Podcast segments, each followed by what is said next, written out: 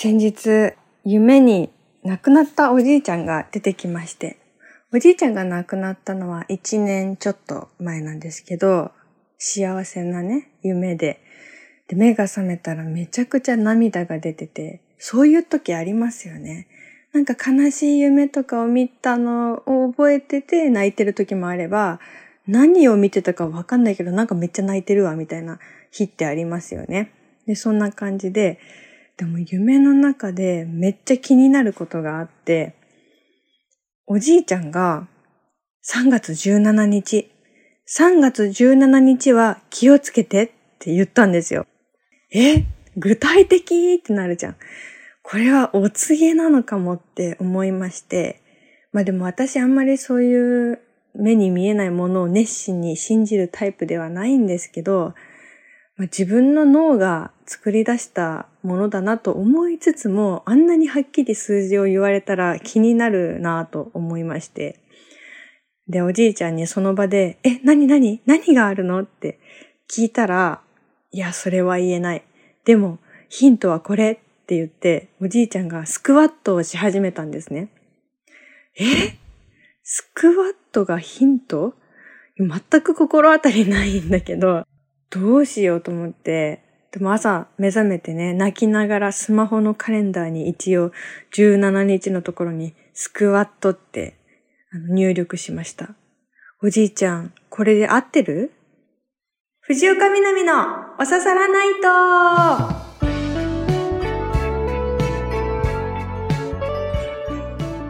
皆さんやっほー、藤岡みなみです。今週もポッドキャストオリジナルでお送りしていきます。ハッシュタグは番組本編と同じお刺さらないとつけてつぶやいてください。先週ね、鼓膜じゃの話したじゃないですか。私が自然と使っていた鼓膜じゃっていう単語なんですけど、私これ標準語だとばかり思ってたんですけど、共通語じゃないばかりか、方言でもないかもしれないっていうことで、鼓膜じゃ細かくてぐしゃぐしゃってことですね。例えば例文としては、ああ、チンスコをカバンの中に入れてたら鼓膜じゃになっちゃったとか、あとは、ああ、材料全部鼓膜じゃにしてからチャーハンの中に入れてねとか、そんな使い方をしますね。鼓膜じゃになりやすいものっていうのが世の中には存在します。ラングドシャとか、あとルマンドとか。で、これ、えー、いつから使ってるのかなと思って、母にメッセージで聞いたんですよ。ねえねえ、鼓膜じゃって方言かなって。そしたら母も、あ、普通に使ってるから意識してなかったけど、方言なのかもって言ったんですよ。で、私が、でも検索しても出てこないんだよねって言ったら、母が、え？うちだけなの？って母もびっくりしたんです。うん。で、その母が妹とあの、母の妹、私のおばと、母の母、おばあちゃんにも聞いてくれることになって、鼓膜じゃって使うよね、みたいな。そしたら、ああ、普通に使うね。あれ、でも、あれ、関西弁じゃないんだ、とかいう風になって、で、だんだん辿っていったら、やっぱり、おばあちゃんが生み出した単語なんじゃないかってことになりまして、それで、娘たちも自然と使うようになって孫である私も今使っていると。言葉の家系図をこう辿るような感じで面白かったですね。でもそんな風に母と話す中で気づいたんですけど、鼓膜じゃってすごい便利じゃないと思って、だからこそ定着して3代続いたと思うんですけどね。細かくぐしゃぐしゃにするって他にこれ以上しっくりくる言葉ありますか？ないですよね。細かくぐしゃぐしゃ、鼓膜じゃ。うん。鼓膜じゃって言葉は私の頭の中に音とともにぐしゃぐしゃのイメージがはっきり浮かんでるんですね。だから僭越ながら概念として結構優秀なんじゃないかなというふうに思っております。だから皆さん、よかったらどうぞ使ってください。鼓膜じゃ差し上げます。そして代わりといってはなんですけど、皆さんの人生の中でこういう言葉があったら教えてください。家族の中だけで使ってる言葉、自分だけで使ってる言葉、恋人の間だけで使ってる言葉あると思うので、気づいてないってこともあるかもしれないですね。うん。それ、ぜひシェアしてもらいたいんですね。私も使いたくて。で、それで増やしていって、おささらないとの共通語みたいな風になったら、そこに新しい文明が生まれるかもしれない。そんな壮大な計画にお付き合いいただけたら嬉しいです。今週もよろしくお願いします。というわけで、コーナーに行ってみましょう。ちょっとどうする心配することが起こって これ相談したいんですけど、いきますよ。どっこいしょ、ドン引き綱引きっていうコーナーがね、最近立ち上がりまして、あの、やっぱ、キラキラしたエピソードが、あの、送られがちじゃないですか、こういうラジオって。私は早起きをしています、みたいな。でも、みんなもっとダメなところも晒し合っていった方が、もしかしたら安心して生きていけるかもしれないなと思って、人に言うとドン引きされてしまうかもしれないギリギリのエピソードを送ってもらってたんですけど、そしたらなんか綿棒何回も使ってますとか、あの奥歯に挟まったごまが出てくるのが楽しみですとか なんかすごい絶妙なのが来てたんですけど今週来てたこのドン引き綱引きはちょっとあの正直あの読めなかった。そのなんていうのかな。私は面白く受け止めたんですけどちょっと読むと本当にドン引きしてしまう人がいるかもしれないなと思ってうん。本当のドン引きはちょっとあのお気をつけくださいよという。はい。でねあのー、ちょっと一旦立て直さなきゃと思いつつも思いついたら送ってほしいんですけどあれ先週だっけ？先々週？なんか AI の話したじゃないですか。最近人工知能が結構その進んでて以前よりもナチュラルだし普通に便利みたいな話しててで試しにこの「どっこいしょドン引き綱引き」のコーナーにメールを送ってみてくださいって人工知能に言ってみたんですよ。こんな風に入力しました。藤岡みなみのおささらナイトというラジオ番組宛にメッセージを送ってください。コーナーはドン引き綱引きです。人に言うとドン引きされてしまうかもしれないエピソードを募集しています。って言ったら、もう本当にものの数秒でこんなメッセージが送られてきました。私が以前、友人と一緒にバーベキューパーティーを開いた時のことです。私たちは美味しい食べ物を作り、音楽を聴きながら楽しい時間を過ごしていました。そんな中、私たちはある人から、すごい魚が釣れたから今から持ってくるねと連絡を受け取りました。しばらくしてその人が魚を持ってきました。ところが、その魚はとても奇妙な形をしていました。私はその魚を見てドン引きしてしまいました。その魚の体の一部が人間の体に似た形をしていたのです。私たちは驚いていると、その人が笑いながら、これ魚じゃないよ買ってきたパンだよと言って笑いました。私たちは騙されたと分かっても一瞬本当にドン引きしかできませんでした。その後、私たちは笑いをこらえながら、そのパンを一緒に食べました。それはとても美味しかったです。以上、私のエピソードでした。お役に立てれば幸いです。怖い、怖い、怖い、怖い、怖い、怖い、怖い話じゃん。全員怖いじゃん、出てくる人。いや、だから、AI に頼んでメール送ってくださいって言っても、本当にドン引きするエピソードが来てしまった。人間みたいな、人間の体の一部をした魚だと思ったらパン。そしてそれを笑いながらみんなで食べましたって、なんという、なんという怖い話よ。いやいやいや、本当のドン引きは人間でも AI でも取り扱い注意ということが分かりました。皆さん、程よいドン引きエピソードをお待ちしております。よろしくお願いします。というわけで、いやー、AI にラジオトークをさせたらや、っぱナチュラルはナチュラルですよね。でもなんか、ちょっとやっぱゾッとするものが届いてしまったので、いや、人間の投稿が聞きたいということで、このコーナーどうぞ。純喫茶南はい、ここでは本編で読み切れなかったお便りなどなど、まったり読んでいきます。カランコロン、いらっしゃい。お、人間の皆さんがいらっしゃってる。よかった。ありがとうございます。今日の飲み物は、私が最近実はちょっとハマってる、えー、ほろ酔いのジャスミンライチをお出ししたいと思います。ええ禁酒はどうなったの？あなたの今年の目標、禁酒って言ってませんでしたか？という声が今聞こえてきました。まあそうですね。まあ以前の私からすると、ほろ酔いって、あのなんか、ほろ酔いっていう缶のお酒あるじゃないですか。ほろ酔いはあんまお酒に入んないぐらいの感じではある。私のその、うん、普段の飲み方で言うと。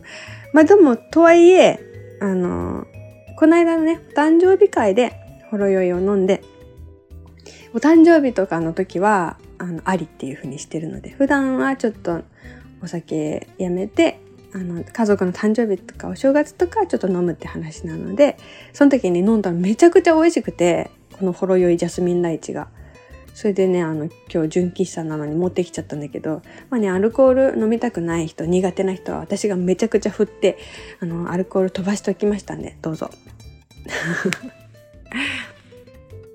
では、あの、人間の方からの投稿です。おささらネームさっきーさん。28歳女性の方。みなみさん、こんばんは、こんばんは。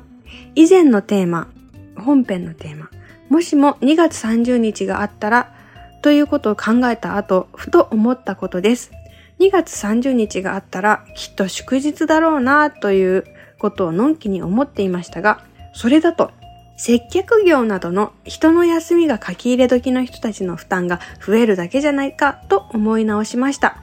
そこでそのような業態の人たちの休みを保障する決まりができてほしいです。例えばゴールデンウィークに働いたら平日に同じ日数の連休を取れるとか、会社によってはすでに導入されているかもしれませんが、法律レベルで広まってほしいです。現実はそんなに甘くないのは承知の上ですが、それでも職種や立場に関わらずみんなが休める権利を与えられてほしいと願います。それは本当にそうですよね。土日休みじゃないよ。祝日休みじゃないよっていう接客業の人とか、なんかスーパーで働いてる方とか、本当にね、たくさんいらっしゃいますから、うん、私もいつもなんか週末だからみんなゆっくり休んでくださいねとか言いながら頭の片隅ではそうじゃない人もいるんだよなーってこう思ったりしてますけどこの間たまたまなんか見てたらオーストラリアの話でオーストラリアはクリスマスとかホリデーにお給料が上がるんですって。で、それがその会社が負担するとかじゃなくて消費者が負担する。だからそのクリスマスとかにスーパーで物を買ったり、コーヒー屋さんで何かコーヒーを買ったりすると、その休日に働いてる人たちに上乗せされる分のお金がかかるらしいんですよ。いいなと思いつつも、そもそも今オーストラリアの物価むちゃくちゃ高いので、いやーこれは大変だなと思いつつ、どっちがいいんだろうとは思いましたね。もちろんその休みなのに働いてる人はその分給料高くなってほしいとか思いますけど自分がそれを直接払えと言われると結構負担が割とあるんだなっていう。うん。まあね。いろんな社会の形ありますよね。あのもっと良くなっていくってことも全然できると思うのでなんか引き続き誰もがね、少しでも心地よく生きていけるような形になってほしいなと願いつつ、ありがとうございます。続いて、おばんです。室蘭の山賊レロです。先週の番組を聞いていて思い出したので、もう意味がないかと思いますが、先週のテーマ、怪奇現象の話です。高校生の時の先生が教室にハエがいたので追い払うと、そのハエは窓が閉まっているのに、スーッと外に消えていったというのです。あれはハエの幽霊だと力説する先生。きっとそんなこともあり得ると私は思いますが、虫の幽霊を見たことがある人はいますか？あありますか？確かにそうだよね。人間の幽霊だけいるっておかしいですよね。うん、動物も今までね、いっぱい生まれてはいなくなっていったし、虫だってそう。それを考えると、この地上、ものすごい混雑してますよね。うん。ハエの幽霊。ハエの幽霊めっちゃ面白いな。なんか友達はナイキのジーンズの、ん？ナイキのシャカシャカパンツの幽霊見たことあるって言ってたけど。うん。皆さんが見たことがある人間ではない幽霊の話あったら教えてください。続いて、おささらネーム、ポルティ275さん。みなみさん、スタッフの皆さん、おばんです。おばんです。先週の怪奇現象スペシャル大変面白く、第2回が楽しみです。あ、そう、本編のね、本編がなんか怪奇現象スペシャルでリスナーさんたちからのお便りが素晴らしいものばかり、なんか待ってましたとばかり、なんかね、力の入ったエピソードがいっぱい届いたんですけれども、はい。あの本編ね、Spotify で聞けるので、無料で聞けるので皆さんチェックしてみてくださいね。次の特集も決まりですね。次の特集はもちろん宇宙スペシャルです。これをやったら3時間特番決まりです。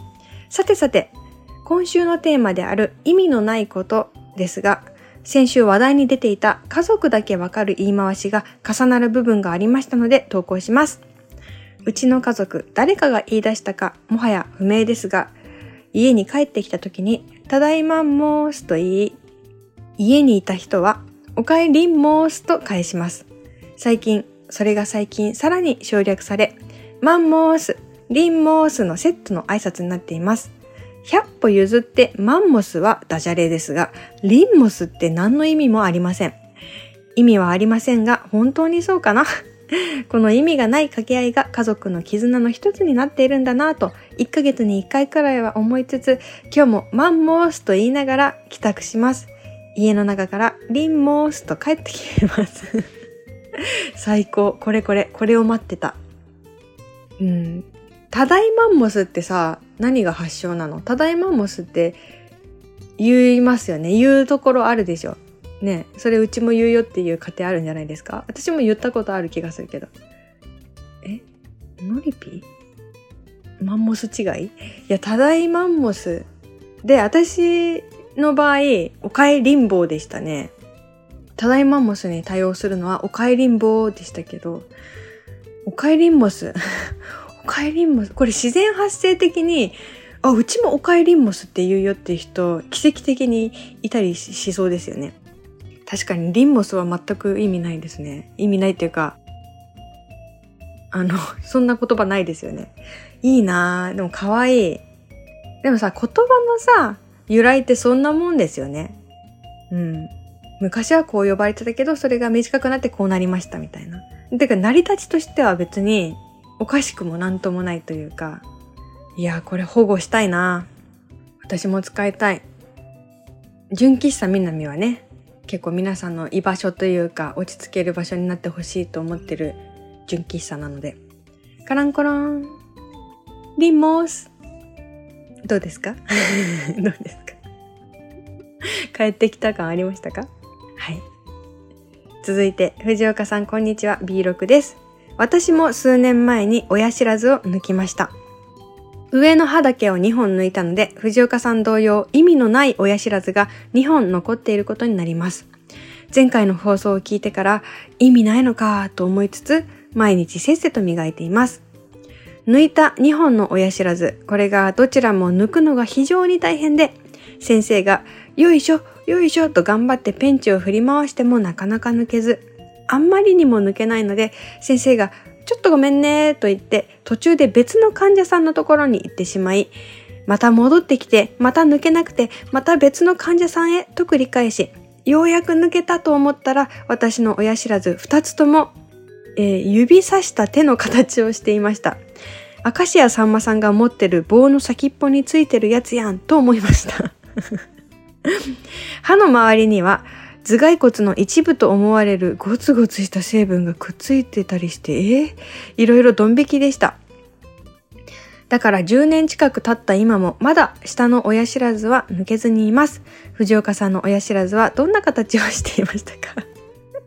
この質問されるの初めて藤岡さんの親知らずはどんな形をしていましたか？私の親知らずは見るも無残な形をしてましたよ。あの、完全に埋まってて少しも出てなかったんですよ。で、真横を向いてたんですね。だから今後も出てくることがないみたいな感じで、あの、歯茎を切り開いて、で、埋まったまま、粉砕？鼓膜状にして 鼓膜状にしてからピンセットで取り出すみたいな感じでやったので、実際もともとどんな形だったのかはわからない。でも歯の根っこって本当にいろんな形してるらしいですね。レントゲンで取ったとしても、その先どうなってるかどうか、本当にどんな形かどうかっていうのは抜いてみるまでわからないから、本当に鍵みたいにグイーンって曲がってること、傘のこの持つとこみたいになってる歯とかもあるらしくて、歯医者さん大変ですよね。さあ、あの、この私のね、親知らずがなぜ意味がないのか、そして、実はこの意味のない親知らずにもとても素晴らしい意味がありますよという話については本編でね語られてますのですごいお便りが来てますのでよかったら Spotify でね本編の方も聞いてみてください。続いてサイエンスハクションさん。南さんこんばんはこんばんは。2月22日は猫の日でしたね。我が家には男の子の猫が2人います。2人とも保護猫です。最近猫の抜け毛が増えてきました。そこで一句できちゃいました。かっこ多分人生初。猫を撫で、癒された後手に残る。毛の量を見て春の訪れ。まだまだ雪が降り続く北海道ですが、うちの猫たちの冬毛が少しずつ抜け始めたようです。夫婦二人で、そうか、もう春なんだね、としみじみ。南さんはどんな時に春の訪れを感じますか？わー、人生初の一句送ってくださって光栄です。ありがとうございます。いいですね。この猫が二人いますって、このあえて二匹と書かないところに、もうとてつもない愛情を感じますけれども、猫を撫で癒された後手に残る毛の量を見て春の訪れ。あこれなんか新聞とかに載りそうなやつじゃん、本当に。お刺さらないとに送ってる場合じゃないかもしれないですよ、これ。そっか、生え変わりの時期ということで、まだまだね、北海道、いっぱい白い景色を見てると、ああ、春ってまだそこまで来てないなって思うんだけど、猫たちには確かに、こう、季節の移り変わりがね、感じられるってなんて素敵な話なんだろう。南さんはどんな時に春の訪れを感じますか？これね、風が強い時かな。私ね、春ってね、好きだけど、なんか春を全力で好きになることはやめてるの。ちょっとその気を許してないの。だってさ、春ってさ、ほんと風強いんですよね。で、春服って一番可愛いじゃないですか。まあ、これは主観的なものですけど、パステルカラーのね、水色のトレンチコートとかさ、着たいじゃない？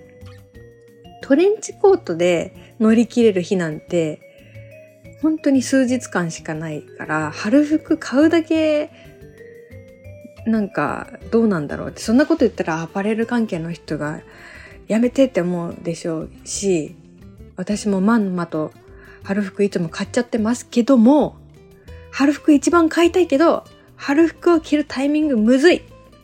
なんか今日あったかいかもと思ってさ、外出てさ、ペラペラの服着てさ、めっちゃ風強くて鼻水めっちゃ出るみたいなことをこの人生で何回も繰り返してきたので、風が強いと、ああ、春だ。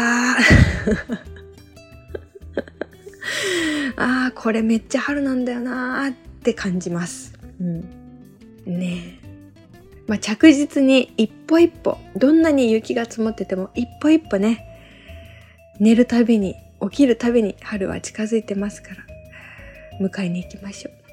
というわけで皆さんからの心のこもった体温のあるメールを読んでいきました。今日は純喫茶南スペシャルだったんですけど、他にもいろんなコーナーがございます。そして送っていただきたい新しいコーナー、定着しているオリジナル単語、リンモースとか鼓膜じゃーみたいな、これめっちゃ集めたいですね。コーナータイトルまだバシッとしたの決めてないんですけど、とりあえずね、定着しているオリジナル単語のお裾分けよろしくお願いします。あとは毎回人気の自重テクニック。そうです。私が偉人ですのコーナー。それから、ほどほどなエピソードを送っていただくドン引き綱引きのコーナーなどなど他にもたくさんありますので送ってください。宛先はみなみアットマーク stv.jp です。本当に3月17日は何が起こるんだろう。3月17日ヒントはスクワットで何かこうじゃないかみたいな思いついたことがあった人がいたらそれも教えてください。私は今、とりあえず3月17日になったらスクワットをしそうなんですけど、するなと言われていたのかもしれない。どっちなんだろう。というわけで、今から学校に行く人、会社に行く人、様々な人がいると思いますけれども、またね、今週1週間も皆さんにちょっと嬉しいことがあります。かっこ予言というわけで、来週もこの場所でお会いしましょう。お相手は藤岡みなみでした。またね。